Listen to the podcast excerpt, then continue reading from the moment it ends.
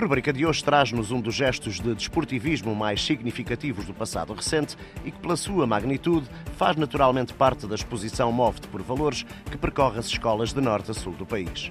Em dezembro de 2012, Ivan Fernandes disputava o 21º Cross Iru R, troféu Reino de Navarra, tendo como opositores grandes nomes do panorama internacional, entre os quais o atleta keniano Abel Mutai, medalha de ouro nos 3 mil metros obstáculos dos Jogos Olímpicos de Londres naquele ano.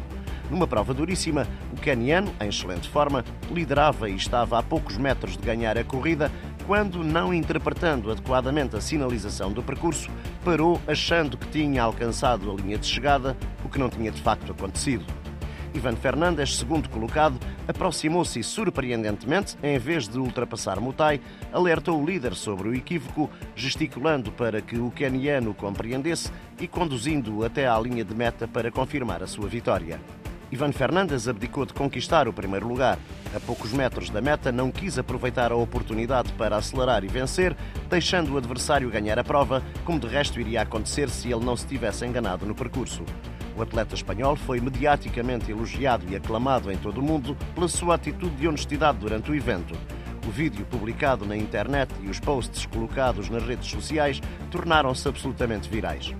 O que chamou a atenção de todos foi algo que deveria ser básico no ser humano, mas que muitas vezes é exceção: a honestidade. Mesmo que me tivesse sido prometida uma vaga na seleção espanhola para o Campeonato da Europa, não me teria aproveitado. Nas circunstâncias da prova, chegar em primeiro não significa vencer. Eu não merecia ganhar-lhe. Fiz o que tinha de fazer, confidenciou Ivan Fernandes.